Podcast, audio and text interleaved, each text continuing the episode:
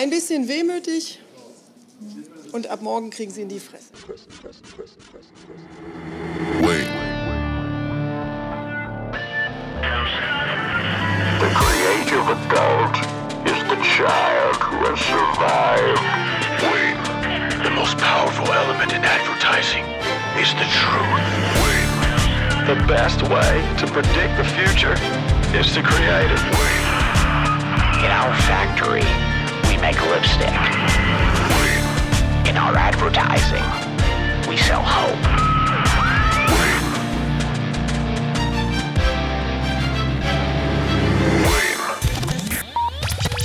Sonst? Hey, hallo und herzlich willkommen zur Ausgabe Nummer 53 des Wayne Podcast. Ich bin Marco Young und ich bin der Host in dieser Sendung. Disclaimer vorher.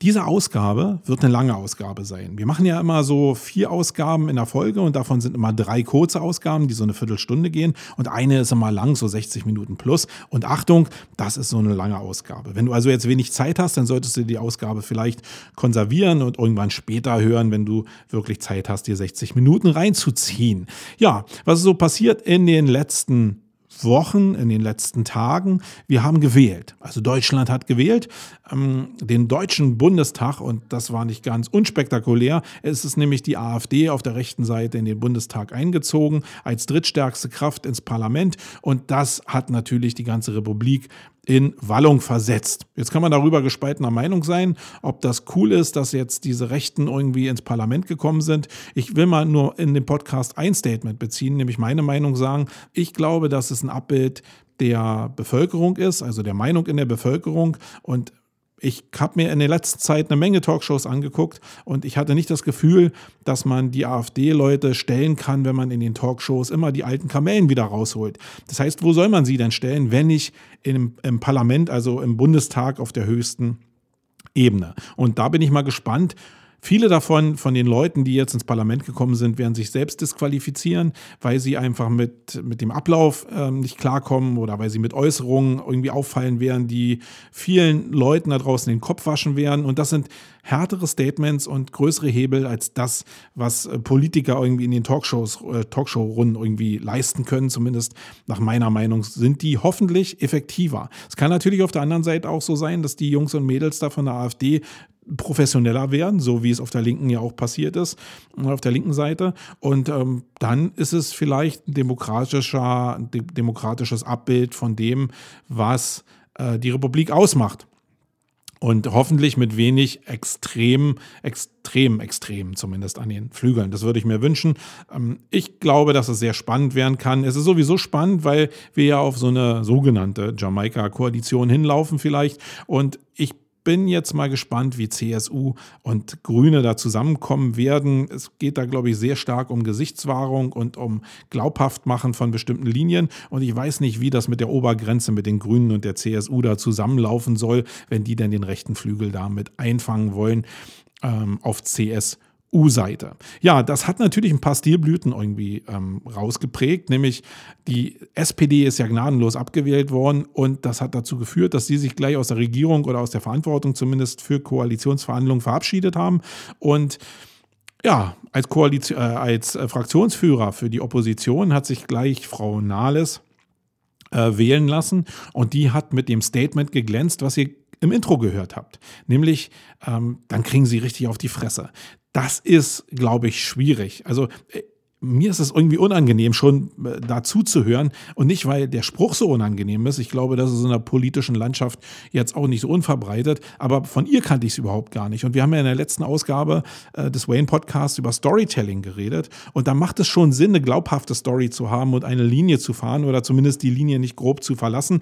Ähm, weil man ja Leute dann auch ein bisschen abschrecken kann. In ihrem Fall ist es, glaube ich, so ich habe Frau Nahles nie irgendwie als Schreihälsin irgendwie ja, in Erinnerung und jetzt haut sie plötzlich so einen Satz raus, einfach nur um zu provozieren. Ich fand es jetzt nicht so super gelungen, aber es zeigt natürlich, welche Not aktuell in der Parteienlandschaft entstanden ist. Und ähm, ich glaube persönlich, dass das unserer Republik gut tun wird, wenn das alles in der Norm bleibt. Und zurzeit, wie ich das sehen kann, ist alles in der Norm. Okay, das war ein kurzer Ausflug zum Intro und zu dem, das wir gewählt haben. Wenn ihr da selbst eine Meinung zu habt, dann schreibt es es doch in die Kommentare oder schreibt mir eine Personal Message. Ich bin da sehr interessiert und politisch überhaupt noch nicht fertig geprägt. Ich habe sehr viele Fragezeichen aus beiden Richtungen oder aus der Mitte. Das heißt, äh, ich weiß nicht so richtig, wo ich eigentlich politisch zu Hause bin, weil jeder irgendwie Teile von meinem, äh, von meinem Idealziel irgendwie mitbringt. Und ja, ich weiß nicht so richtig, wie ich das immer einordnen soll. Vielleicht geht es euch ja ähnlich. So, machen wir ein bisschen Housekeeping. Ist ja neben den Wahlen ist ein bisschen was aufgelaufen und ähm, da hören wir uns gleich wieder.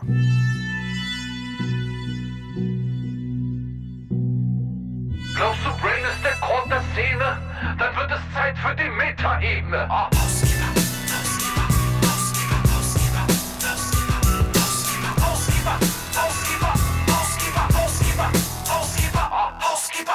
Ja, Housekeeping, eigentlich war es ja mal so gedacht, dass ich immer die alten Sendungen bespreche, aber eigentlich schmeiße ich jetzt hier immer alles so rein, was mich gerade so aktuell bewegt und wo ich denke, dass ihr vielleicht auch Bock auf die Themen haben könntet.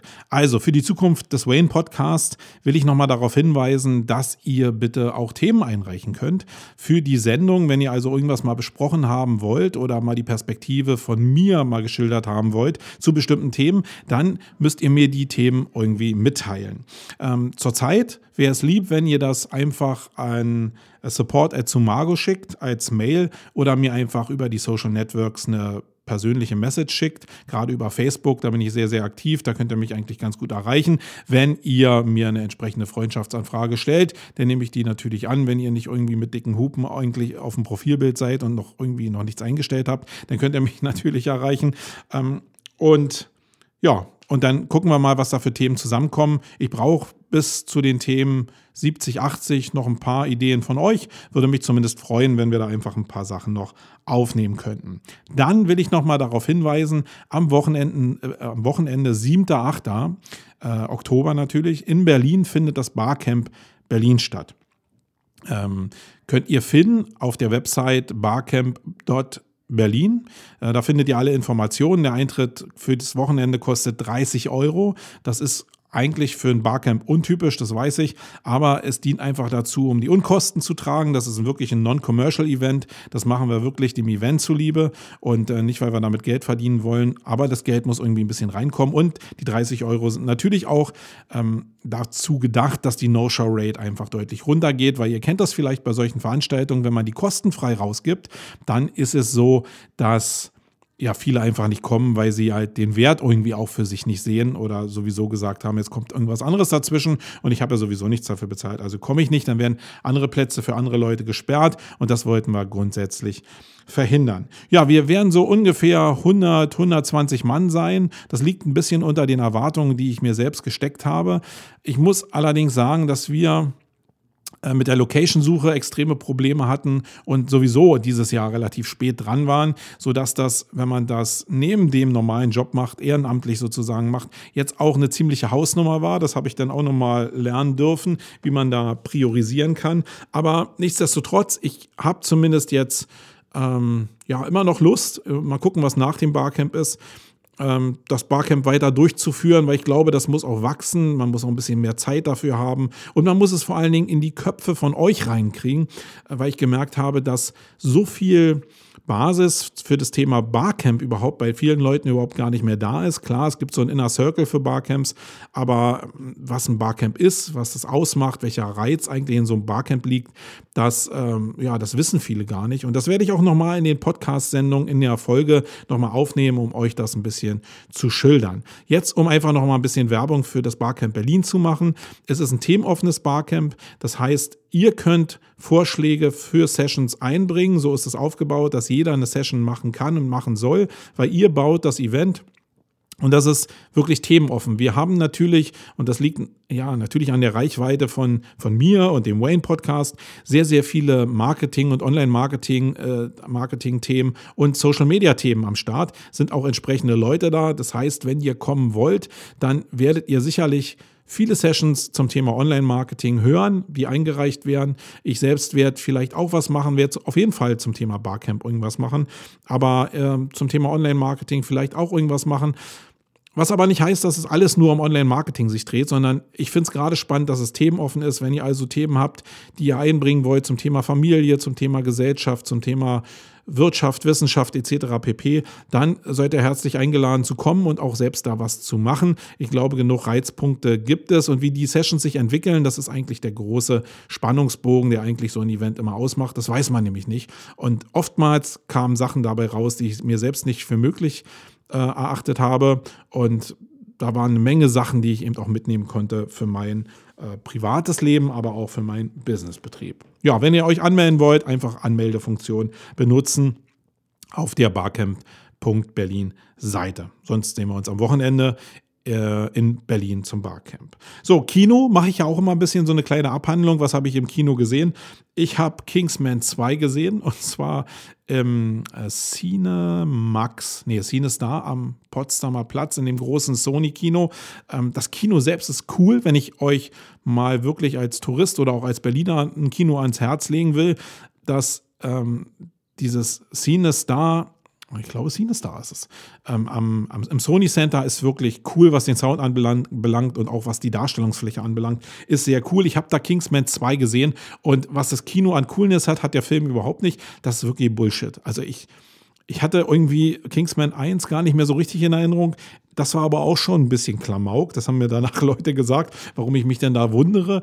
Ja, Kingsman 1 war Klamauk, aber 2 ist wirklich, also also wenn du darauf stehst, auf Trash stehst, dann ist es sicherlich genau dein Film. Wenn du aber auf Klamauk nicht so stehst, dann, dann mach da mal ein bisschen einen Bogen um den Film. Und dann habe ich noch einen anderen Film gesehen, nämlich Haus aus Glas. Und das beschreibt so ähm, eine Familie, die ja ein anderes Wertesystem haben, die sich von der Gesellschaft irgendwie losreißen wollen und immer ähm, durchs Land ziehen, eigentlich mit jeglicher, mit jeglichen, Kapitalismus irgendwie brechen wollen. Und ja, welche Probleme da in der Familie auftreten, mit ständigem Wohnungswechsel, mit äh, ja, innerfamiliären Problemen, mit Erwachsenwerden und mit Werten grundsätzlich. Das zeigt der Film sehr gut. Der ist schwer, also der zieht sich ein bisschen, aber er ist nie langweilig. Und so eine Filme mag ich eigentlich total, gerade wenn sie noch so ein, so ein mega rührendes Happy End haben.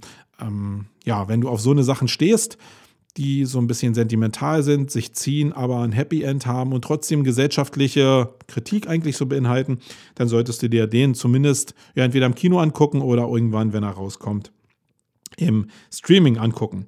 Dann will ich noch mal einen Hinweis geben, auch wenn der Podcast noch nicht draußen ist, will ich einen Hinweis darauf geben, dass ich mit dem Erik Kubitz und dem Kai Spriestersbach im Online-Radar gewesen bin. Das ist der Podcast, den die betreiben. Und ich hoffe, dass in den nächsten Wochen dieser Podcast rauskommt. Es ging dabei um holistische Landingpages. Ihr habt ja vielleicht mitbekommen, dass wir uns als Agentur dem Thema sehr stark gewidmet haben und uns sehr stark darauf spezialisiert haben, weil wir an das Thema glauben. Und da ist ein Podcast entstanden, der wirklich mal anders war als viele andere Podcasts. Und ich glaube, anders war nicht, weil das Thema anders war, sondern weil er sehr, sehr hitzig geführt wurde unter Leuten, die wirklich Ahnung vom Thema haben. Und ich muss, ich kann mich nicht ganz davon freimachen, dass ich in dem Thema auch ein bisschen na, angefressen war, will ich nicht sagen, aber es hat mich auch nicht ganz unbeeindruckt gelassen, gerade weil ich die beiden kenne.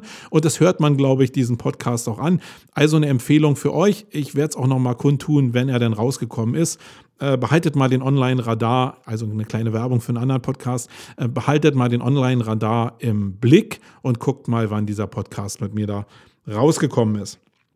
Dann ähm, weiteres Thema Online-Marketing Hochseeangeln. Ein, eine Veranstaltung, die wir von Sumago ja einmal im Jahr machen, wo wir einfach Leute, die gerne angeln, die gerne Hochseeangeln auf Dorsch oder auf Plattfisch, zusammenbringen, auf einen Kutter bringen und einfach eine Networking-Veranstaltung machen, wo wir einfach ein bisschen labern können und mit dem Thema Angeln verbunden sind und uns da ein bisschen austauschen können. Das ist jetzt in diesem Jahr das zweite, jetzt muss ich mal lügen, zweite, dritte, ich glaube nee, dritte Mal hat, hat es jetzt stattgefunden.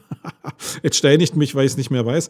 Äh, das Problem dabei ist, also es war wieder ein tolles Event. Ich muss sagen, ich habe unheimlich viel Spaß gehabt. Wir haben sogar einen 7,5 Kilo Fisch gefangen auf dem anderen Kutter. Wir hatten zwei Kutter äh, und das war natürlich auch eine coole Fangleistung. Herzlichen Glückwunsch nochmal an das andere Team. Aber was jetzt passiert ist, ist, dass es eine Fangquotenbeschränkung ja sowieso für die Ostsee an bestimmten Schutzgebieten geben sollte. Und das ist jetzt unterzeichnet worden. Das heißt, der Bereich Heiligenhafen, zumindest in einem Sperrgebiet, ich muss mir das nochmal genau angucken, ist jetzt grundsätzlich gesperrt worden für das Hochseeangeln. Und was totaler Quatsch ist, ist, dass diese Bereiche fürs Hochseeangeln gesperrt sind, aber die großen Hochsee Trawler und Fischereinetzbetreiber, die da draußen wirklich alles wegcatchen, die, äh, die dürfen immer noch äh, fangen. Das ist ja wirklich hirnrissig. Also ich bin wirklich der Letzte, der gegen generelles Fangverbot was hat. Ich würde sofort alle Tätigkeiten einstellen, weil es total einleuchtend ist, dass diese Fischgründe einfach geschützt werden müssen über ein paar Jahre, damit sich die Bestände erholen können. Aber was soll sowas? Also lange Rede, gar keinen Sinn. Ich weiß noch nicht, was wir im nächsten Jahr machen werden. Und das betrifft jetzt hier alle Leute, die sich an, äh, die sich, die mal Interesse hatten an diesem Hochseeangeln. Ich weiß noch nicht, was wir im nächsten Jahr machen. Vielleicht findet sich da irgendwie eine Lücke und wir können es noch in Heiligenhafen machen, weil es für Deutschland einfach eine ganz coole Location ist. Aber wir haben auch schon angedacht, dass wir vielleicht mal mit einer kleinen Gruppe von Leuten nach ähm, Norwegen fahren, weil da gibt es noch die richtigen 30 Kilo Fische und da vielleicht mal drei, vier, fünf Tage ähm, eine Campings Week zum Beispiel machen, wo wir das mit Angeln verbinden und ja, oder eine Woche vielleicht machen, mit Angeln verbunden und mit Online-Marketing verbunden. Das heißt Sessions, Angeln gehen, Sessions, Angeln gehen, Quatschen, Angeln gehen, Sessions, quatschen, angeln gehen, die ganze Bandbreite, um sich auszutauschen. Und da hätte ich auch mal Bock drauf, vielleicht als zweites Event. Könnt ihr ja mal eure Meinung schreiben, wenn ihr eine Meinung habt zu dem Thema äh, Online-Marketing, Hochseeangeln. Ja, dann noch eine andere Sache, in eigener Sache natürlich. Ähm, die Super Early Bird Phase für die SEO Campix und die Contentix sind jetzt ausgelaufen. Das heißt, jetzt gibt es noch bis zum Jahresende den Early Bird. Da könnt ihr noch aufspringen und danach kostet es den regulären Preis in den Konferenzen. Guckt euch das mal an, wenn ihr da Interesse habt. Äh, wir sind auch am Plan für die M3 im Sommer 2018. Das wird wirklich ein cooles Event. Also ich habe mir da wirklich eine Menge vorgenommen, weil es gerade so um Unternehmertum geht, äh, um äh, ja, Fails geht, irgendwie was, also Fuck-Ups geht, ähm, aber auch wirklich, äh, ja, äh, so Schlüsselteile für Unternehmertum, Motivation, ähm, Zeitmanagement, ähm, Rhetorik, äh, Verhandeln, Pitch, Start-up-Geschichten. Also wirklich mal alles so zusammenbringen, was in dem Bereich Gründen und Entrepreneurship eigentlich so angesagt ist. Und da freue ich mich extrem drauf.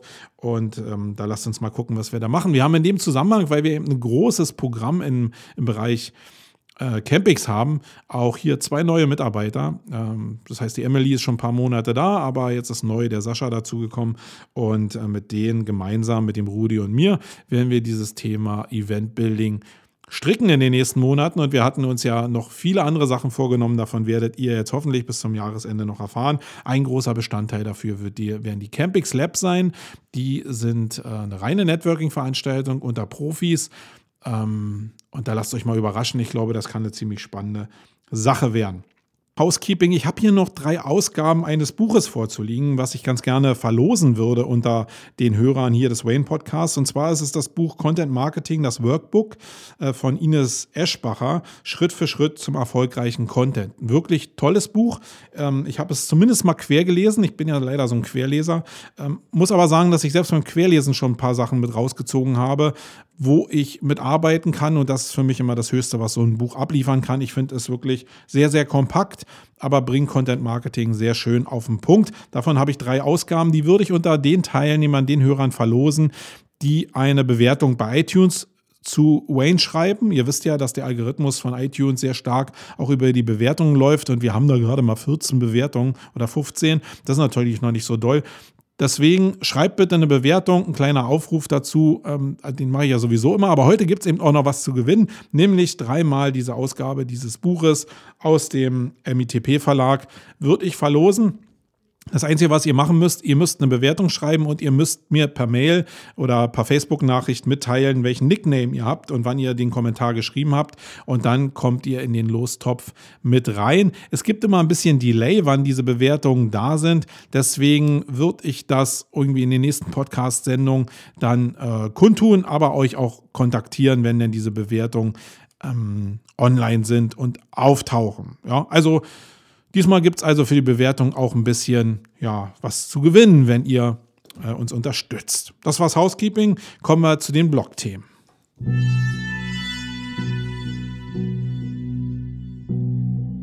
Coole Sets aus der Blogosphäre, angerührt für die Legionäre. Oh.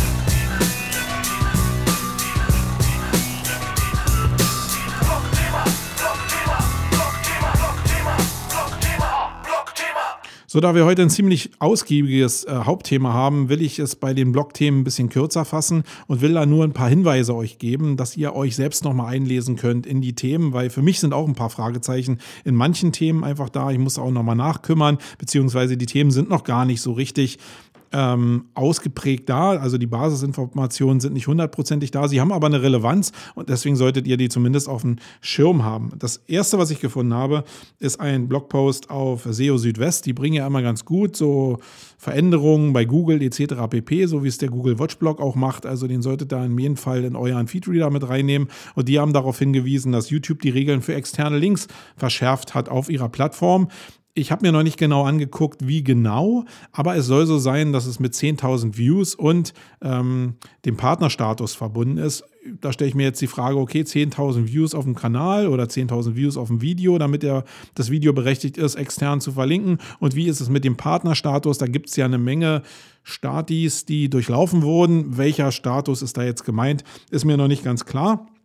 Aber da externes Verlinken äh, für Traffic und auch für Trust sicherlich ähm, hilfreich sein kann, auch aus den SEO-Gesichtspunkten, sollte man das in jedem Fall mal beobachten. Und wenn ihr da Erkenntnisse habt, die auch in den folgenden Tagen und Wochen noch kommen, dann könnt ihr mir die gerne mitteilen. Ich werde das Thema auch beobachten und werde es dann hier in Way nochmal kundtun. Dann eine andere Sache, die ich auf SEO Roundtable gefunden habe, ist die Tatsache, dass die Siteling, der Site, in den Sitelinks bei den Suchergebnissen der Suchschlitz wieder zurück ist. Der ist ja vor ein paar Wochen irgendwie weg gewesen. Da wurde in SEO Roundtable auch schon mal zu irgendwas gesagt. Und äh, ja, die, die, der Aufruhr war jetzt recht beschränkt. Jetzt ist er wieder da. Und das ist jetzt nicht so weltbewegend, zeigt aber eigentlich nur in der Betrachtung, dass man ein bisschen manche Sachen ruhig angehen sollte, weil Google nicht immer so äh, konsistent eigentlich in den Sachen ist, die sie machen. Also wenn ihr denkt, dass irgendwelche Sachen von Google umgesetzt worden sind, dann können die ein paar Wochen später, ein paar Monate später halt überhaupt gar keinen Bestand mehr haben. Das heißt, überlegt euch gut, in welche Richtung ihr gehen wollt und verfallt nicht in Aktionismus. Ich glaube, das ist so die Basisempfehlung, die daraus resultiert nicht irgendwie immer alles ähm, ja, in Frage zu stellen, sondern einfach mal auch ein paar Wochen zu warten, bevor man denn was verändert. Es sei denn, es ist extrem Traffic relevant für euch und ihr müsst euch verändern, ähm, dann solltet ihr zumindest aber ja, euch das gut überlegen, weil das meistens ja auch mit Kosten verbunden ist, muss ich euch nicht erzählen. Einfach ein bisschen Ruhe reinbringen in das Thema. Und der dritte Blogpost, den ich gefunden habe, der dreht sich um das Thema www oder nicht www. Und da gibt es einen schönen Beitrag bei Yoast. Der hat da ein schönes Video zugemacht und das Resultat ist eigentlich das, ähm, oder der Endpunkt als Empfehlung ist genau der, den ich auch geben würde. Im Endeffekt ist es scheißegal. Ihr solltet nur euer, eure Redirects entsprechend routen, dass euer Link-Juice im Endeffekt auch richtig ankommt, gerade wenn ihr von www auf nicht www umstellt oder andersrum. Da solltet ihr darauf achten. Überlasst da Google nicht die Aufgaben, sondern helft Google einfach. Das ist aber auch die einzige, äh, das einzige Problem vielleicht. Ich bin immer noch ein Fan für, von www und das ist eigentlich nicht ein technisches Problem für technisches äh, SEO, sondern das ist eher ein Problem, dass die Leute da draußen geschult eher dieses www kennen und auf Autos, in, in Werbe, auf Werbeflächen und so eigentlich immer das www genannt wird und das eben fast so was ist wie ein Trust-Element. Deswegen kann ich es euch nur empfehlen. Warum ich dieses Video euch empfohlen äh, habe oder warum ich es hier rausgesucht habe, ist aber auch die Tatsache, dass der Joost das ganz gut gemacht hat, diese Überleitung von dem Text hin zum Video. Und da könnt ihr vielleicht so ein kleines Learning für die heutige Ausgabe schon in, in den Bereich Content Marketing und holistische Landing Pages mit reinnehmen, nämlich diese Überleitung im Text, eine Erwartungshaltung zu schüren oder eine Frage zu formulieren und die Antwort dann zu der speziellen Frage in einer speziellen Form in dem Video zu geben. Das äh, führt dazu, dass natürlich die Verweildauer, weil dieses Video geguckt werden muss, um die Antwort zu erhalten, steigt. Und das erhöht ja, wie, wie, wir, wie wir wissen, äh, die Möglichkeit auf besseres Ranking. Guckt euch das mal an, ist ganz cool gemacht und das kann man eben auf holistischen Seiten noch viel weiter ausdehnen. Dazu muss man ein bisschen um die Ecke denken. Ähm, ja, macht es einfach mal. Wir kommen zum Hauptthema, meine Lieben.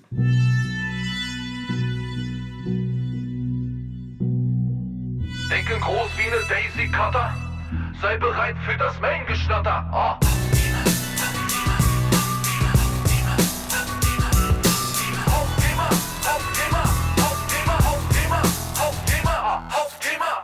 So, heute geht es im Hauptthema um Influencer Marketing. Und wenn du von dem Thema Content Marketing schon genervt warst, dann wirst du jetzt vom Thema Influencer Marketing genauso genervt sein, weil ich glaube, das ist aktuell genau die Kuh, die durchs Dorf getrieben wird und die überall genannt wird. Und da kann man schon genervt sein, aber einseitig gesagt, lass dich nicht nerven von so Sachen. Also alle Leute, die schon im Bereich Content Marketing genervt waren, die haben eigentlich den Kopf zugemacht und haben sich dem Thema nicht mehr äh, geöffnet. Und das ist ein Riesenfehler, weil das, egal was die Leute da draußen sagen, ein riesen Marketinginstrument aktuell ist. Und genauso ist es im Bereich Influencer Marketing. Mach den Kopf einfach nicht zu, das ist meine Empfehlung, sondern beschäftige dich mit dem Thema sehr intensiv. Und dann kann es natürlich sein, dass vielleicht Influencer Marketing für dich überhaupt gar kein Marketing-Thema ist. Ja, dann kommst du zu der Erkenntnis und kannst aus dem Thema aussteigen. Dann hast du aber ja eine Erkenntnis für dich gewonnen, aber verschließt dich nicht dem Thema grundsätzlich. Und in den meisten Fällen wird Influencer Marketing ein sehr produktives Marketinginstrument sein, um dein Marketing nach vorne zu bringen, wenn du verstanden hast,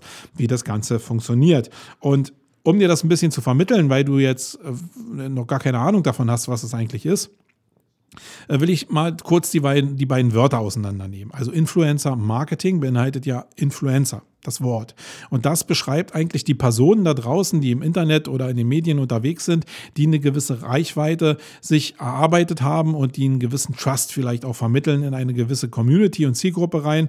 Und diesen Trust und diese Reichweite kann man nutzen. Was sind das für Leute? Das sind Leute, die zum Beispiel ähm, eine Riesenreichweite aus Presse, Funk, TV, Fernsehen haben und damit verbunden auch die Social-Media-Kanäle, wie zum Beispiel Jan Böhmermann, ähm, der sicherlich in TV sehr präsent ist, der durch seine Aktionen sehr präsent ist und der auch entsprechende äh, Kanäle betreibt, in den sozialen Medien, die dann Reichweite generieren. Also wenn du einfach mal in die Profile reinguckst, da sind immer sehr, sehr viele Hunderttausende von ähm, Followern drauf, egal auf Twitter, Instagram, auf YouTube oder auf Facebook. Und diese Reichweite, wenn ihr einen Post macht, die kann ihr dann bespielen. Und das ist so, als wenn ihr eine Zeitungsausgabe rausgebt und jetzt eine gewisse Leserschaft habt von meinetwegen 10.000, äh, eine 10.000er Auflage für irgendeine Zeitung und davon werden 5.000 Stück gekauft, dann habt ihr 5.000 Leser faktisch erreicht. So erreichen die halt in ihrer Con Community auch eine entsprechende Anzahl von, von ähm, Teilnehmern und sind damit Influencer in der Hinsicht, dass sie ähm, ja wie eine Infektion Informationen weiter an eine Zielgruppe geben können. Das sind aber eben auch Leute, die nur im Bereich Social Media unterwegs sind, also diese ganzen Stars, über, die über YouTube entstanden sind oder über Instagram entstanden sind oder über Twitter entstanden sind. Da gibt es sehr, sehr viel Reichweite, reichweitenstarke Menschen. Meistens sind sie aber kombiniert. Also ich kenne eigentlich nicht mehr so viele Leute, die nur auf Twitter Influencer sind oder die nur auf Facebook Influencer sind, sondern in den meisten Fällen haben die schon verstanden, ihre eigenen Social-Kanäle so zu trennen und auch so zu bespielen, dass sie Reichweiten stark in vielen Bereichen sind. Also die ganzen Leute rund um YouTube gerade, ähm, die solltest du auf dem Schirm haben, wenn du dich mit Influencern beschäftigst oder mit dem Thema grundsätzlich beschäftigst. Ähm, und dann gibt es natürlich noch die Leute, die nicht diese riesige Reichweite haben. Deswegen konzentriere dich nicht hundertprozentig immer auf diese Zahlen, die da, da präsentiert werden die haben nicht die riesige Reichweite, aber die sind in einer kleinen Community, meinetwegen von 2000 oder 5000 Leuten, extrem engagiert. Also es gibt ja sehr viele Nischen da draußen, die äh, sehr spezialisiert arbeiten, wo aber die Kommunikation innerhalb dieser Community sehr ausgeprägt ist und ausgeprägter ist, als wenn du eine große Reichweite hast. Ja, große Reichweite steht ja oftmals immer für wenig Kommunikation, weil der, der Influencer ist, natürlich nicht sehr viel interagieren kann. Kannst du dir vorstellen, wenn du einen YouTube-Kanal betreibst und da jetzt irgendwie 500.000 Abonnenten hast, da entstehen tausende von Kommentaren meinetwegen unter deinen unter deinen Videos und du kriegst auch auf Facebook äh, tausende von, von Anfragen etc. pp. Das heißt, die Möglichkeit, darauf einzugehen und zu kommunizieren, die ist sehr, sehr gering. Das heißt, es entsteht eine Einbahnstraßenkommunikation.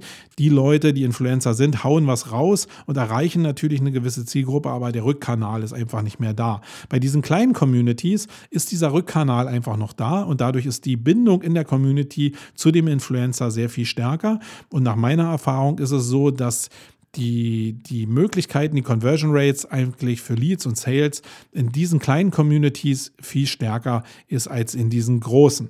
Das sind also so, ja, die, die großen Influencer, die es da draußen gibt, um die einfach mal zu erklären, mit wem du da arbeitest, wenn du dich auf das Thema Influencer Marketing einlässt. Und da sind wir auch schon beim Thema.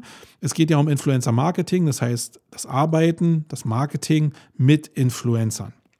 Und das bedeutet nicht mehr und nicht weniger, dass eigentlich die Influencer in der, im Laufe der Zeit, also das Thema ist ja noch relativ frisch, vielleicht vor ja, fünf Jahren so entstanden und eigentlich jetzt in den letzten zwei Jahren so richtig gehypt, dass die zu Anfang überhaupt gar nicht wissen, was sind die denn überhaupt wert. Die hatten dann meinetwegen 500.000 äh, äh, Follower auf irgendwelchen Social-Media-Plattformen oder 200.000 Abonnenten und wussten eigentlich gar nicht, was diese Reichweite so wert war. Dann ist es so gekommen, dass es Netzwerke gegeben hat oder Agenturen, die sich äh, mit dem Handling, mit der Vermarktung von Influencern beschäftigt haben haben. Und dann entstand so langsam bei den Influencern eine Wahrnehmung dafür, was eigentlich ihre Reichweite wert ist und was die auch monetär wert ist. Und ja, daraus entsteht so ein Pricing-Modell grundsätzlich. Und mit dem Pricing-Modell müsst ihr umgehen. Es gibt da Leute, die sind in Agenturen oder die sind in Netzwerken organisiert. Und da ist es natürlich sehr wichtig zu wissen, ähm, wie die Preise in den Netzwerken sind. Da könnt ihr einfach mal anfragen, bestimmte Aktionen vorstellen oder ihr könnt euch irgendwelche Sharing-Plattformen aussuchen, die, wo ihr Preise auch erfragen könnt oder die offen gehandelt werden. Da könnt ihr euch einfach mal so, ein, so, ein, so, ein, ja, so eine Range holen, wie, was, wie kostenspielig das, äh, kostspielig das, der Umgang mit Influencern ist. Aber ihr könnt auf der anderen Seite euch auch ähm, Influencer besorgen, die nicht in Netzwerken oder über Agenturen organisiert sind, die gerade vielleicht in diesen kleinen Nischen drin sind und die natürlich natürlich ein anderes Preismodell haben. Und oftmals ist es so, dass die natürlich ein geringeres Preismodell haben. Erstmal darüber, dass keine Provisionen an Netzwerke oder Agenturen gezahlt werden müssen und weil sie vielleicht auch noch nicht so ein mega Verständnis für ihren Markenwert haben. Was auch darin begründet liegt, dass viele Leute natürlich auch also auf der Advertiser-Seite nur für Erfolg bezahlen wollen. Und der Erfolg ist oftmals erst mit so einer Testkampagne greifbar und erst im Laufe der Zeit merken dann die Leute, wie wertvoll eigentlich ihre Reichweite für den jeweiligen Kunden ist. Und daraus entsteht dann so ein Pricing-Modell. Also der Weg ist immer ein bisschen anders, setzt aber immer voraus, dass ihr euch mit dem Thema in, eurer, in eurem Themenbereich auseinandersetzt und eben auch feststellen könnt, wo da Möglichkeiten sind, was vielleicht zu teuer ist, wo ihr vielleicht Reichweite einfach nur einkaufen wollt und jetzt wirklich ein großes Budget habt oder wo ihr, wenn ihr wenig Budget habt, einfach eine große Möglichkeit auf Conversion ähm, erreichen könnt. Also der Umgang mit diesen Influencern, das Pricing, das Verhandeln, das ist so das Marketing natürlich verbunden mit dem dann auch Ausspielen und dem Handling der Ausspielung und der entsprechenden Conversion. Ich hoffe, das hat man ähm, ganz gut verstanden. Wenn ihr da immer irgendwelche Fragen haben solltet, dann immer feste, entweder in die Kommentare im Blog oder ihr schreibt mir auf Facebook. Das ist so meine favorisierte Social Media Plattform. Schreibt mir eure Fragen einfach als Personal Message und dann beantworte ich die auch. Äh, warum sollte man Influencer-Marketing grundsätzlich machen? Da gibt es ein paar Studien da draußen, die belegen, dass 92 Prozent der Konsumenten den Erfahrungen von Menschen, die sie als Influencer kennen, mehr vertrauen als den, als den ähm, als den Resultaten oder Tests, die irgendwelche Unternehmen von sich aus rausgeben. Also es geht sehr stark um das Vertrauen, was die Leute eben aufgebaut haben über ihre Story, so nach dem Motto, ah, wenn der dieses Produkt empfiehlt, dann muss es cool sein und ich brauche gerade so ein Produkt, dann nehme ich doch eher das, was der mir empfiehlt, als das, was vielleicht ein Unternehmen mir einfach so in Form von Marketing, äh, von normalen Marketing empfiehlt.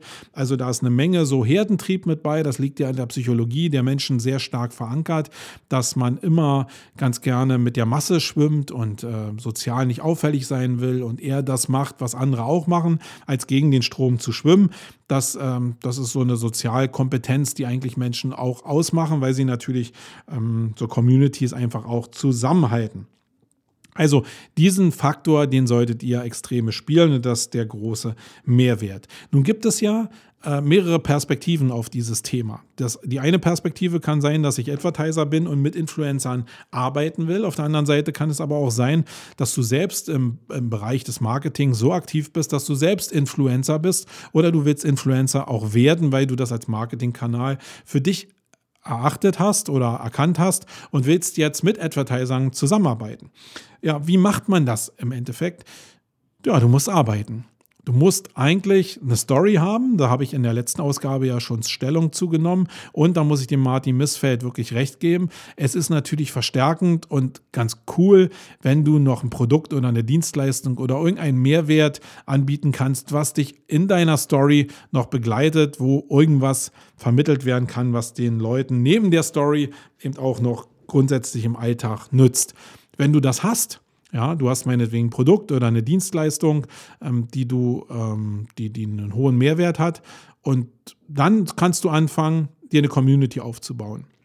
Und das fängt in der Regel ganz klein an dass du erstmal meinetwegen eine Facebook-Fanseite aufmachst und probierst, Leute von der Fanseite zu begeistern. Natürlich immer in Verbindung mit deinem Produkt oder Dienstleistung und wirklich in Kommunikation mit den Leuten trittst, die da jetzt kommen. Also du lädst zum Beispiel Leute zu deiner Seite ein und jetzt sagen Leute, ja, ich folge dieser Seite. Dann ist es extrem sinnvoll, dass du als angehender Influencer den Leuten mal eine Nachricht schreibst und jetzt sagst, hey, schön, dass du da bist und äh, vielleicht können wir uns hier austauschen zu dem Thema oder vielleicht hast du Fragen zu dem Thema. Ähm, sowas kann man natürlich machen und dann baut man Stück für Stück seine Community einfach um das Thema aus, indem man seine Produkte entweder immer intensiver beschreibt oder neue Produkte noch dazu nimmt, mehr von seiner Story dazu nimmt und so vielleicht für eine gewisse Zielgruppe immer attraktiver wird. Gerade äh, Fotografen und Filmleute machen das genau so, dass sie einfach viele Resultate von dem, was sie gemacht haben, online zeigen und sich dann so eine Fanbase um diese Produkte von dieser Person drum bildet und diese Person kannst halt auch du sein. Du musst halt irgendwie ein Thema haben, mit dem du dich beschäftigt, äh, beschäftigen willst. Wenn du jetzt einen Gartenteich hast oder wenn du Aquarist bist, dann beschäftige dich doch mit dem Thema Aquaristik und zeig, dass du da ein Leader bist, dass du den Fachverstand in dem Bereich hast. Und du musst immer daran denken, für andere muss es sich irgendwie lohnen, dir zu folgen. Es muss also ein Mehrwert da, da sein, entweder in der Geschichte, die du hast, oder in den Sachen, die du erzählst, dass sich manche Zeiten gespart werden oder manche Abkürzungen gegangen werden können in der Form, dass du Informationen weitergibst. Und dann ist es nicht so, dass du gleich diese Community hast, wenn du auf dieser Seite stehst, sondern alle äh, großen ähm, Influencer, die es da draußen zurzeit gibt. Und es gibt ganz, ganz wenige Ausnahmen, obwohl es die gibt, haben viele Jahre dafür gebraucht, um ihre Community aufzubauen, um, diese, um, um diesen Influencer-Status, ähm, diesen Promi-C-Status vielleicht zu erreichen. Also auch ein Jan Böhmermann ist nicht einfach so vom Baum gefallen, sondern der hat eine gewisse Karriere innerhalb der Fernsehsender gemacht, hat vorher Radio gemacht, bevor er mit Social Media angefangen hat und hat natürlich jetzt alle reichweitenstarken Medien irgendwie so ganz gut im Griff, die er bespielen kann. Und dann ist er irgendwann zum Influencer geworden. Wenn du mal vor ja, weiß ich nicht, fünf oder zehn Jahren nach Jan Böhmermann gegoogelt hättest, dann hätte der bestimmt keine Reichweite gehabt und dann wäre er auch kein Influencer gewesen. Und das Thema war einfach auch noch nicht so da. Also alle Leute haben sich das erarbeitet und man unterschätzt ja immer so die Tatsache, dass gerade auch die YouTuber und diese ganzen Social-Media-Leute sich das auch wirklich erarbeitet haben. Aber probier einfach mal anzufangen, eine Community dir zu bilden eine Seite aufzubauen und du wirst merken, wie gerade wie in den Anfang, äh, in den Anfängen, wie schwer es ist, eine Community aufzubauen.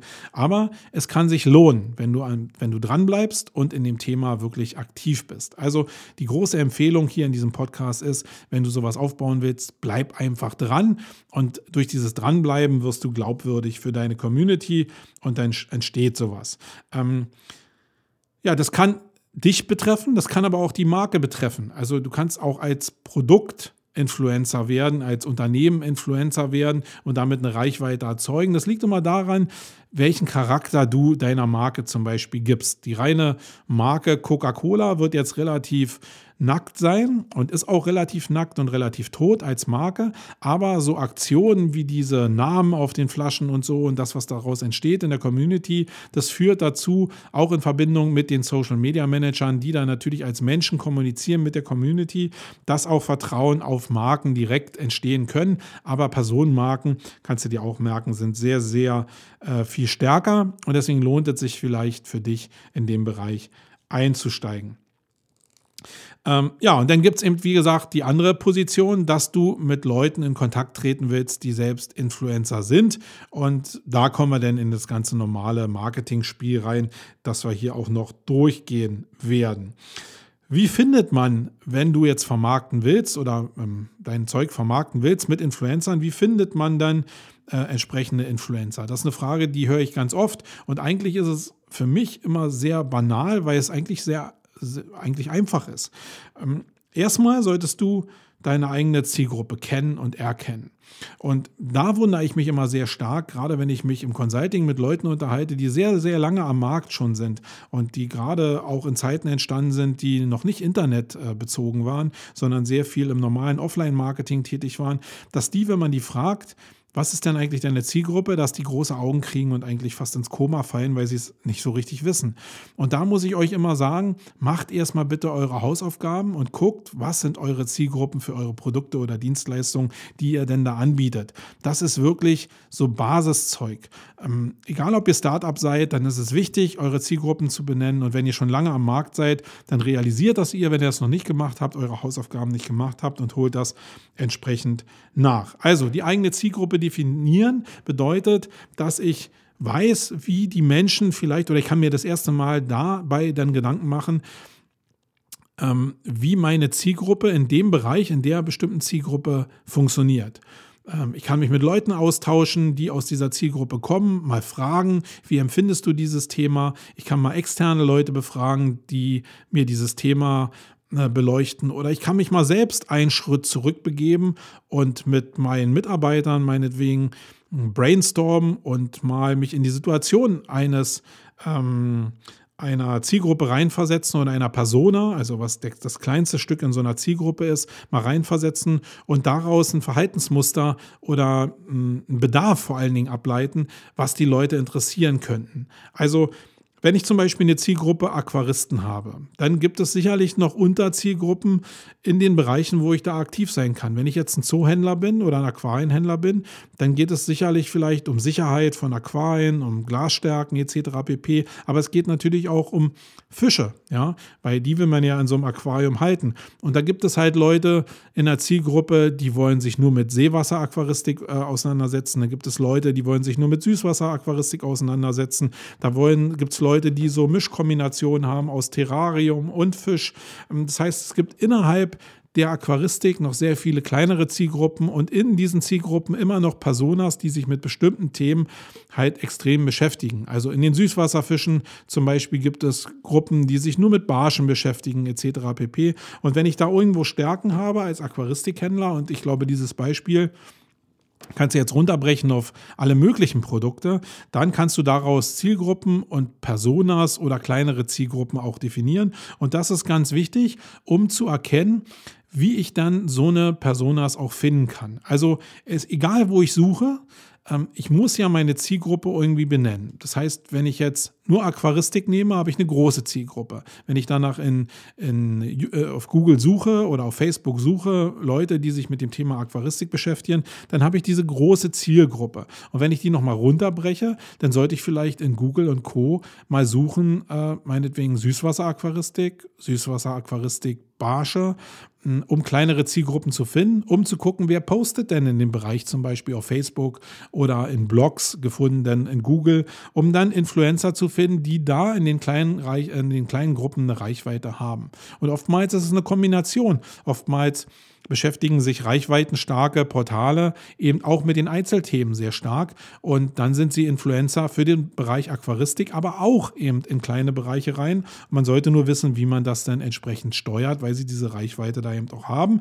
Und du solltest eben wissen, worauf du dich spezialisiert hast.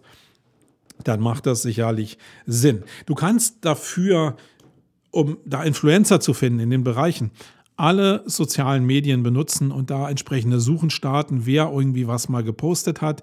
Ähm, da kannst du ja nach Hashtags zum Beispiel suchen. Du kannst in Facebook die globale Suche benutzen. Die ist jetzt nicht so super umfangreich, aber du kriegst da Ergebnisse raus. Du kannst äh, Google befragen und wirst ähm, Blogs rauskriegen, zum Beispiel, die zu dem Thema geschrieben haben. Du wirst aber auch irgendwelche Portale rauskriegen, die zu dem Thema geschrieben haben, wo vielleicht Redakteure sind, die dann auch wieder als Influencer funktionieren können. Es gibt also sehr, sehr viele Sachen, ähm, die da am Start sind. Und Eins kann ich dir noch als Empfehlung auch aussprechen. Achte darauf, dass du die normalen klassischen Medien auch unter Beobachtung hast.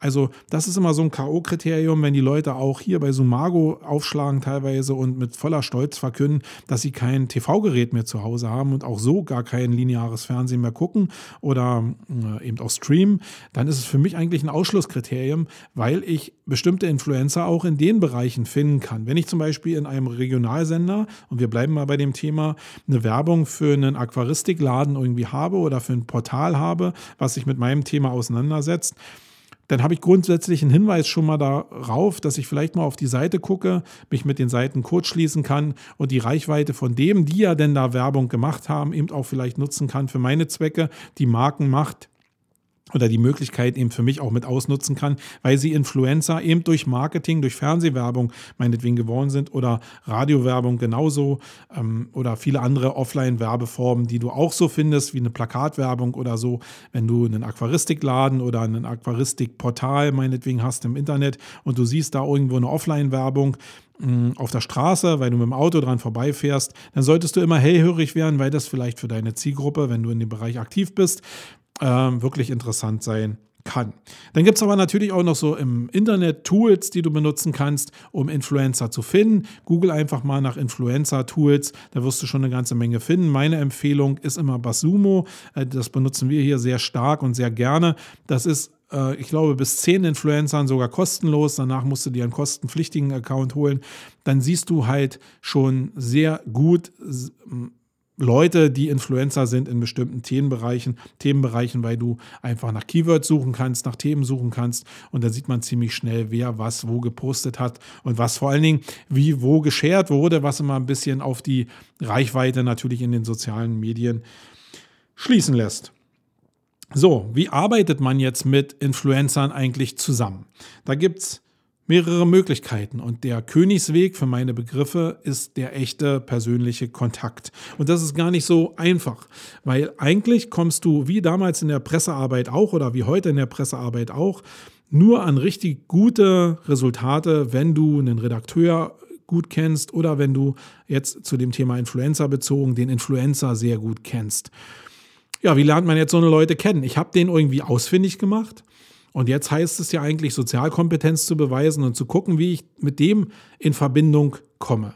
Das heißt, mein erster Ansatz ist eigentlich immer, ja, hat der eine Facebook-Seite, hat der eine private Facebook-Seite noch, wo ich ihn kontaktieren kann? Äh, Probiere ich da mal erstmal eine Freundschaftsanfrage zu stellen und dann über eine persönliche Nachricht in Kontakt zu kommen.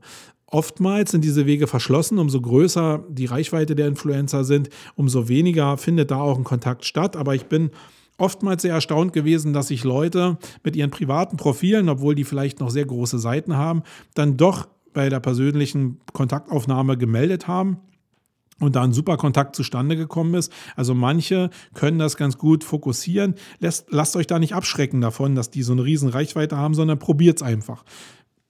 Wenn ihr nicht innerhalb von zwei Tagen ein Resultat habt oder eine Antwort habt, dann wisst ihr eigentlich, dass das so in der Kommunikationsüberforderung liegt. Und dann müsst ihr vielleicht andere Wege finden, abseits von diesen Streams, die die Leute denn da so aufsetzen, wo sie die Reichweite haben. Und es kann zum Beispiel sein, dass man einen Influencer auch in Xing finden kann, weil er vielleicht auch sich selbst als Businessman sieht, ein eigenes Unternehmen um seine Reichweite aufgebaut hat und eigentlich sich auch da im Netzwerking, dem, dem, Netzwerk verschrieben hat, nämlich im deutschen Bereich zum Beispiel Xing oder im internationalen Bereich LinkedIn.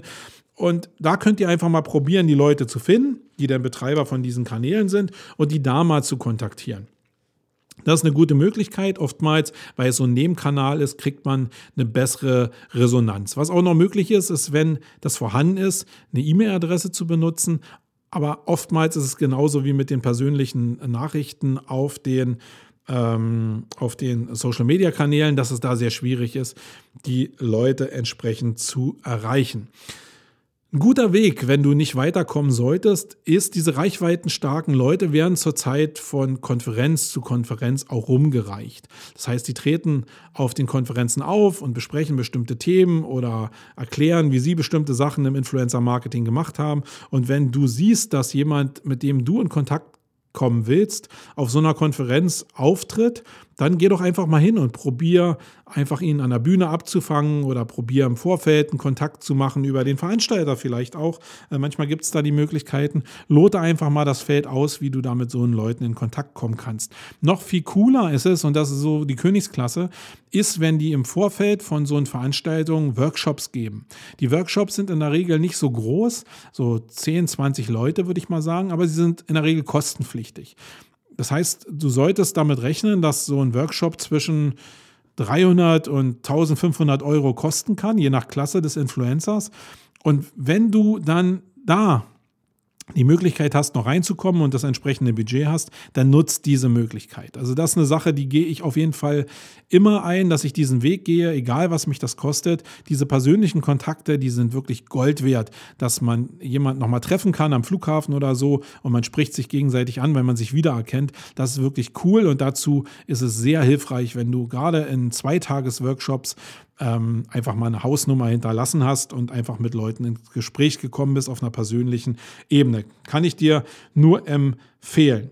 Ähm, was so ein Problem ist grundsätzlich in der Ansprache mit Influencern, ist, wenn du ein Massengeschäft daraus machst. Also alles, was ich jetzt gesagt habe, war ja sehr, sehr persönlich gesprochen. Das heißt, man setzt sich hin oder jemand in der Firma setzt sich hin und probiert einen persönlichen Kontakt zu dem Influencer zu bekommen. Nun ist es aber in der Regel gerade in der Agenturlandschaft so, dass ein Mitarbeiter eben nicht dafür zuständig ist, nur einen Influencer irgendwie ausfindig zu machen oder zum Kontakt werden zu lassen, sondern dass man losgeht und jetzt 20 Influencer Influencer meinetwegen probiert zu bespielen.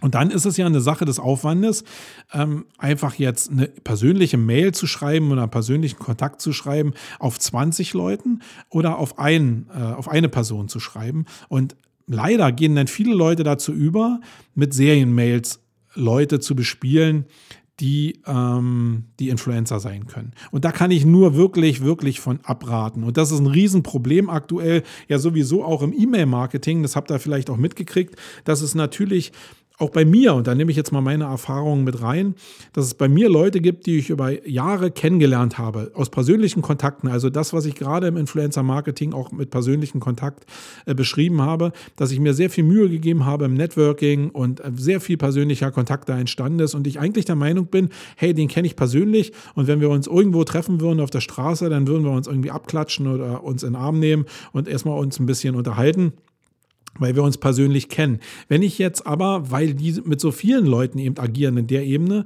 eine Mail bekomme, wo Hey Marco draufsteht, ich habe hier eine besondere Nachricht für dich.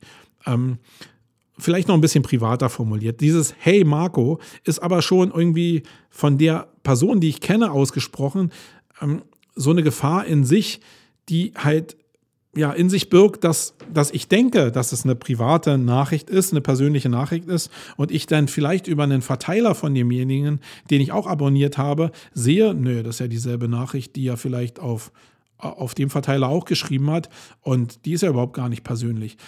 Das ist so dieses, Massenproblem versus persönlichen Kontaktproblem, da habe ich auch noch nie so richtig die Lösung für. Und alle Leute, mit denen ich darüber gesprochen habe, die sind natürlich erstmal so ein bisschen, ja, wie sollen wir es denn anders lösen? Ja, ich weiß auch noch nicht so richtig, aber du musst es lösen, wenn du diese privat erstellten Kontakte oder auch geschäftlich äh, gestellten Kontakte, die du persönlich gemacht hast, ähm, nicht ad absurdum, ad, ad absurdum führen willst. Da musst du dir was einfallen lassen und ich glaube, die Königsklasse ist einfach Pareto, die 20 Leute, die für dich am wichtigsten sind, wirklich persönlich anzusprechen und das betrifft eben auch das Influencer-Marketing. Ähm, wenn du damit arbeitest, und da lasse es so weit wie möglich, Massengeschichten irgendwie anzufertigen oder mit vorgefertigten Templates zu arbeiten, sondern lass dich wirklich mit den Menschen ein und erhöhe einfach deine Schlachtzahl vielleicht ein bisschen besser. Ähm, dann kriegst du auch vielleicht mehr Reichweite. Der zweite Weg, den du aber gehen kannst, und so sind mittlerweile, würde ich jetzt mal sagen, ja, 70, 80 Prozent der Influencer da draußen organisiert. Die sind in irgendwelchen Netzwerken drin oder arbeiten über Agenturen, weil einfach die da das Know-how bekommen, die Kanalisation für bestimmte Kommunikationswege und weil das Pricing auch einfacher ist. Also wenn du eine Agentur bist oder ein Advertiser bist und willst jetzt mit einem Influencer zusammenarbeiten, dann guck doch, ob dieser Influencer äh, über ein Netzwerk organisiert ist. Und oftmals findest du, wenn du nach dem Influencer googelst, auch als erstes Ergebnis nicht den Influencer, sondern eher das Netzwerk, was von dem betreut wird, weil die halt den Marketingjob für den Influencer machen.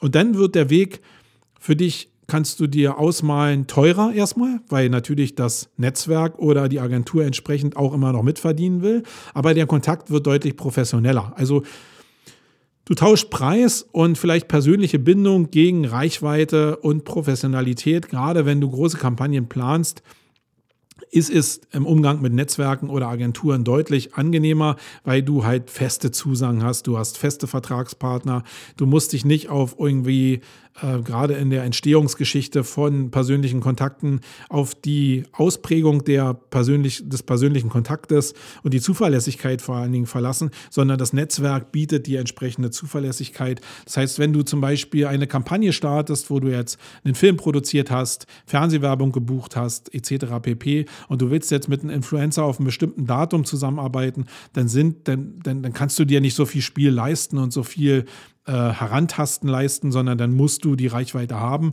auch zuverlässig haben und dann kriegst du die Influencer besser über irgendwelche Netzwerke eingekauft. Also ihr merkt schon oder du merkst schon, es hat sehr, sehr viel mit Größe zu tun, wenn du gerade anfängst oder eine Nische bespielst, dann ist der persönliche Kontakt natürlich Gold wert, aber wenn du eine breite Masse bespielen willst oder ähm, äh, wenn du äh, professionell eine Kampagne aufsetzen willst mit Influencern, dann solltest du eher über Netzwerke oder Agenturen gehen. Mischformen sind immer natürlich möglich, dir bestimmte einzelne Leute rauszusuchen, mit denen du dann intensiver zusammenarbeitest. Ähm, ja, guckt einfach danach, ähm, was ist gerade in der Nische möglich. Äh, auf die Nische möchte ich nochmal eingehen, weil eben äh, eine Entwicklung an diesem Influencer-Markt aktuell sehr massiv ist und das ist ein Überangebot. Also natürlich gibt es auf der einen Seite Professionalisierung in dem Bereich, was dazu führt, dass die Preise teurer werden. Aber dadurch, dass so viele hinten reinströmen, die auch sehr, sehr viel Reichweite generieren können. Und viele Leute sind ja da sehr viel, sehr pfiffig und mit sehr guten Produkten auch unterwegs ähm, entsteht halt auch für die Advertiser so ein Überangebot, was dazu führt, dass die, äh, äh, dass die Influencer auf der anderen Seite, egal ob über Netzwerk oder Agenturen oder über persönlichen Kontakt, natürlich verhandlungsbereiter sind oder überhaupt günstige Preise haben, weil der Markt halt so voll ist. Also tummel dich damit und sehe Influencer-Marketing wirklich als Chance für dich. Mh, hm, da aktiv zu werden und mach es nicht auf einer Pobacke. Das kann ich dir nur empfehlen, sondern wenn du das Thema Influencer angreifst, dann schreib es dir auf die Fahnen wirklich ganz groß, weil das machst du nicht nebenbei.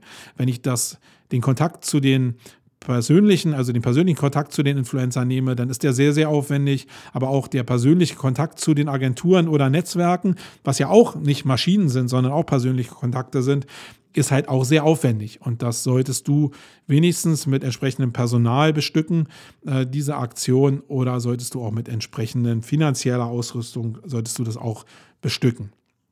Ja, ähm, ein Wert will ich noch ganz hervorheben und das ist Influencer im Zusammenhang mit Content-Marketing-Aktionen. Das ist eine Kombination, die auch sehr stark unterschätzt wird, weil man immer nur das einzelne Stück Content sieht und dann irgendwie in den Index will oder ein Social Sharing macht. Aber das Sharing weiter auszuweiten für äh, Content-Marketing-Aktionen, gerade in Bezug auf holistische Landing-Pages, das ist schon ein sehr, sehr mächtiges Werkzeug. Und wir haben das ja selbst mit den, äh, mit den Tools gemacht, die wir auf Sumago auch hatten. Da haben wir sehr stark mit Influencern auch teilweise gespielt, teilweise haben wir ein bisschen Glück gehabt und das hat sehr, sehr gut funktioniert. Das ist so neben dem Link-Building eine echte Shadow-Technik, wie du Reichweite kriegen kannst, die dann auch zu Links führt, die dann auch das Ranking deiner Seiten nach oben bringen. Also da fließen diese ganzen Marketingfelder zusammen und gerade im Content-Marketing ist Influencer-Marketing ein Riesenthema und extrem wichtig. So, das will ich damit auch beenden. Wenn du noch Fragen haben solltest zu dem Thema, irgendwelche Sachen nicht verstanden haben solltest, nochmal das Angebot, setz dich mit mir in Kontakt oder schreib hier unten was in die Kommentare. Wir machen jetzt noch die Event-Tipps und dann ist es auch Ende für diese Ausgabe hier.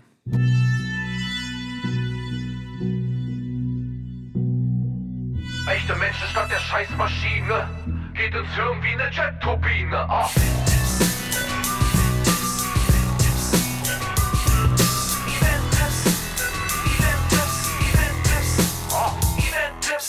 So, ein paar Event-Tipps für die nahe Zukunft. Ich will gar nicht so weit in die Zukunft schweifen. Ich hatte ja am Anfang schon gesagt, dass wir eben am nächsten Wochenende das Barcamp Berlin machen.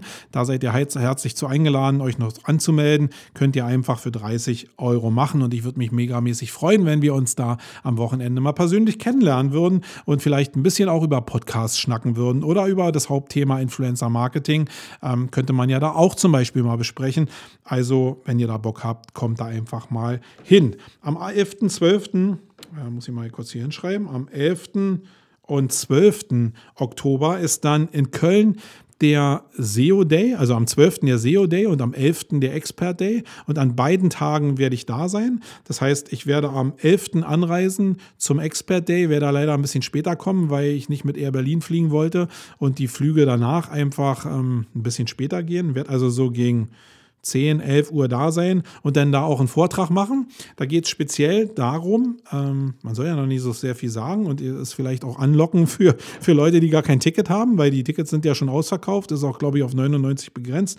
Ich werde ja ein bisschen was über diese Aktion gerade machen, die wir mit Influencern im Zusammenhang mit unseren Tools gemacht haben. Will ein bisschen ein paar Zahlen zeigen, ein paar äh, Bewegungen, ein paar Möglichkeiten und äh, auch die Erfolge wirklich darstellen, gerade weil wir damit auch wirklich ganz gutes Geld verdient haben. Und am 12. ist dann der SEO Day ebenfalls in Köln. Ähm, da gibt es, glaube ich, auch noch Tickets, wenn ich das so richtig gesehen habe. Und da werde ich einen halbstündigen Vortrag über holistische Landingpages machen. Ganz global an einem Beispiel mal ein paar Basics zeigen, die äh, ihr machen könnt die ihr umsetzen könnt und die sehr, sehr erfolgversprechend für meine Begriffe aktuell sind. Da gebe ich euch ein paar Tipps und Tricks in einer halben Stunde. Ähm, wenn euch das nicht ausreichen sollte, dann könnt ihr gerne auch zu unserem Workshop kommen. Am 8.11. hier in Berlin geht es einen Tag lang nur um holistische Landingpages, also da auch in der Basis, aber sehr, sehr intensiv, wie man die anlegt, äh, welche Content-Formate man benutzt und wie man die einsetzt und wie man damit Erfolg für SEO projizieren kann. Ja, das werdet ihr da kriegen. Ein Disclaimer muss ich noch machen für den SEO Day, für meinen Vortrag da. Wenn ihr schon beim OMT in meinem Vortrag wart, dann sucht euch bitte eine andere Session aus, weil da werden sehr viele Sachen sehr ähnlich sein. Wenn ihr das aber noch nicht gesehen habt und einfach mal Interesse an holistischen Landingpages und den Möglichkeiten sehen wollt oder mit mir einfach quatschen wollt darüber, dann äh, kommt doch zum SEO Day und auch speziell in meinen Vortrag. Ich habe danach, danach leider nicht mehr so viel Zeit, weil ich wieder gleich zum Flughafen muss. Aber ja, wenn ihr schon im Vorfeld da seid, gibt ja auch so ähm, das Kicker-Turnier zum Beispiel am Vortag des SEO Days. Da haben wir bestimmt Zeit, uns auch mal auszutauschen und darüber zu quatschen. Kann ich euch also nur empfehlen. Dann gibt es im November noch ähm, die SEOCom und OMX. Da gehe ich aber in der nächsten Ausgabe, in der nächsten langen Ausgabe drauf ein, um da mal das Programm ein bisschen zu beleuchten, um mal zu gucken. Da bin ich selbst nicht Speaker. Äh, würde ich euch mal zeigen, was ich mir da raussuche, was ich als spannende Themen achte und damit auch eine Empfehlung aussprechen für dieses Event in Salzburg. Salzburg ist sowieso eine schöne Stadt. Das machen wir dann aber in der nächsten Ausgabe. So, fast wieder Punktlandung. Eine Minute, äh, eine Stunde zwei musstet ihr durchhalten für diesen Podcast. Ähm, ja, ich freue mich, wenn es euch Spaß gemacht hat. Äh, wenn ihr einfach so den Podcast cool findet, dann gebt uns doch eine Bewertung auf iTunes oder schreibt irgendwelche positiven Kommentare in unseren Blog oder gebt mir einfach so ein Feedback, dass ihr den Podcast cool fandet. Dann freue ich mich und habe meine Motivation, das auch weiterzumachen. So, ich bin raus. Wir hören uns am Montag wieder in alter Frische. Euer Marco. Bye. Wait.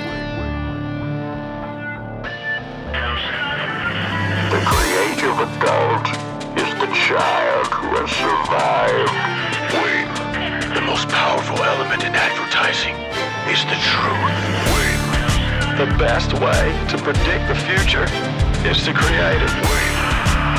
In our factory, we make lipstick.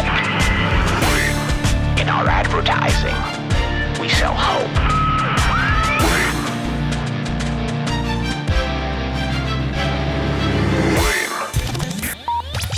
sonst?